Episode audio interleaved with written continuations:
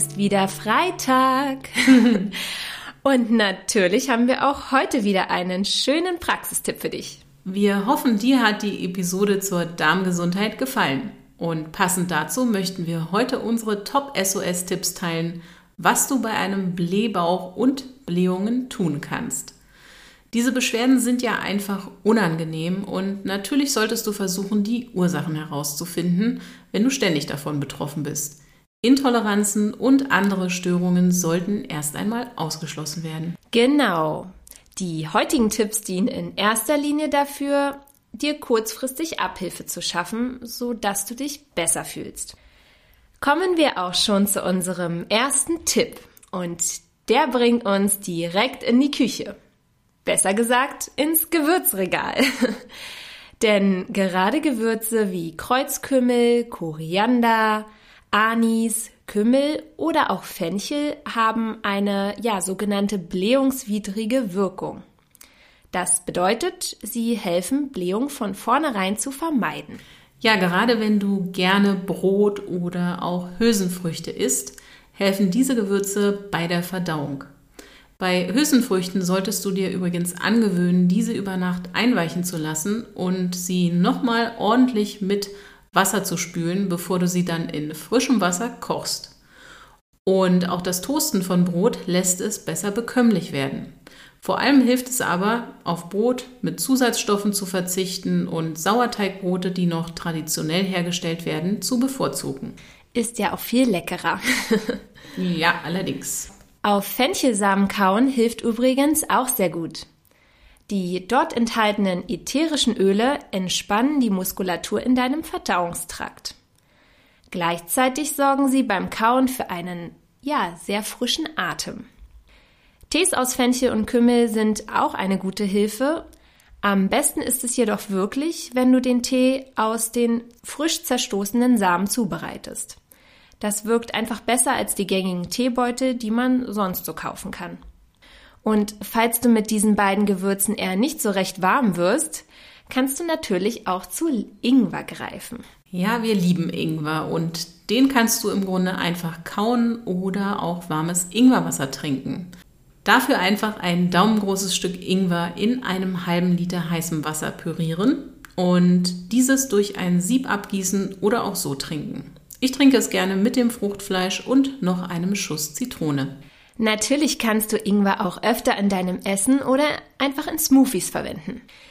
Ich starte ja meist morgens schon mit einem warmen Porridge in den Tag und dafür rühre ich gerne etwas geraspelten Ingwer ähm, unter meine Haferflocken oder Hirseflocken, die ich koche. Das schmeckt übrigens auch total lecker in Kombination mit Apfel und Zimt und vor allem wärmt es ganz, ganz schön. mm, klingt lecker, ich krieg Hunger. Und du hast uns vielleicht auch schon ab und an über Bitterstoffe sprechen hören. Diese waren früher viel stärker in den natürlichen Lebensmitteln vorhanden, aber wir haben sie ja weitestgehend herausgezüchtet. Und wir reagieren auch generell sensibel auf den bitteren Geschmack, denn früher war bitter ein Indikator für unsere Vorfahren, potenziell giftige Dinge einfach nicht zu essen. Heute fehlen uns diese Bitterstoffe und wir dürfen gerne wieder öfter zu Dingen wie Chicorée, bittere Salate wie Radicchio, Löwenzahn oder auch dunkle Schokolade mit mehr als 70% Kakaoanteil greifen. Solche bitteren Salate kannst du anfangs ja auch mit anderen, etwas milderen Salaten mischen und dich somit langsam an diesen Geschmack herantasten. Ansonsten hilft es dir vielleicht auch, wenn du vor deinen Mahlzeiten einen Teelöffel Bitterbasenpulver in den Mund nimmst. Und das bitte gut einspeicheln, denn es ist wichtig, dass deine Zunge damit wirklich in Kontakt kommt. Dann kannst du das Pulver in deinem Mund mit etwas Wasser herunterschlucken. Sogenannte Bitterbasenpulver sind eine Mischung verschiedener bitterer Gewürze. Zu kaufen gibt es sie in den meisten Bioläden und auch Reformhäusern. Wenn du anfangs empfindlich bist, was den Geschmack angeht, dann kannst du das Pulver natürlich auch in Wasser einrühren und trinken. Das ist dann etwas weniger intensiv. Ein weiterer einfacher, aber durchaus hilfreicher Tipp betrifft generell das Trinken.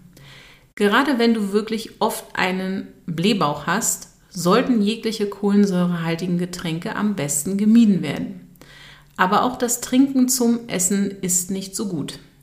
Wenn du nämlich viel Flüssigkeit beim Essen zu dir nimmst, werden die Verdauungssäfte in deinem Magen und Darm verdünnt. Der Verdauungsprozess wird dadurch schlicht erschwert. Also am besten gewöhnst du dir an, zum Essen möglichst wenig oder nichts zu trinken. Eine halbe Stunde vor dem Essen und eine Stunde nach dem Essen kannst du dann wieder größere Mengen Wasser oder andere Getränke, gesunde Getränke, zu dir nehmen. Ja, und das war für mich ein wirklich so hilfreicher Tipp damals. Probiere es also unbedingt auch mal für dich aus. Sicherlich kennst du auch den Ausdruck Verdauungsspaziergang. Mhm. Und ja, da ist viel Wahres dran, denn die sanfte Bewegung während eines Spaziergangs sorgt dafür, dass auch die Muskulatur in deinem gesamten Verdauungstrakt angeregt wird. Das viele Sitzen zum Beispiel im Restaurant oder auch nach dem Lunch auf der Arbeit am Schreibtisch sorgt nämlich eher dafür, dass unsere Verdauungsorgane eingeengt werden und die Verdauung dann auch ins Stocken gerät. Nach dem Essen ist moderate Bewegung daher echt hilfreich. Du solltest aber anspruchsvollere Bewegungseinheiten wie Joggen, Sprinten und Schwimmen und so weiter lieber nicht direkt nach dem Essen machen. Das wäre dann zu viel des Guten.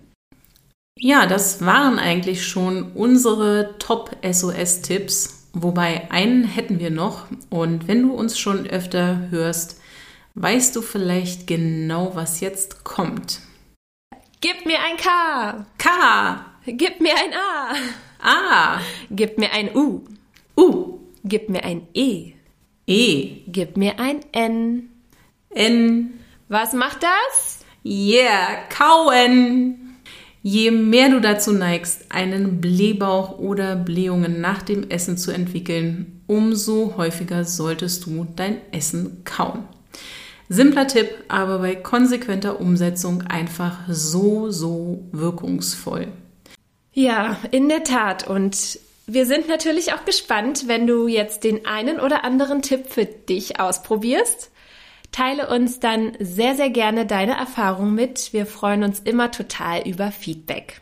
Und wenn dich bestimmte Themen interessieren, dann schreib uns auch gern. Inspirationen für Praxistipps und Episoden sind auf jeden Fall erwünscht und hilfreich. Hab ein ganz, ganz tolles Wochenende. Wir freuen uns, wenn du nächste Woche wieder reinhörst, wenn wir über eines der großartigsten Organe unseres Körpers sprechen, nämlich der Leber. Bis ganz bald. Deine Linda. Und Annette.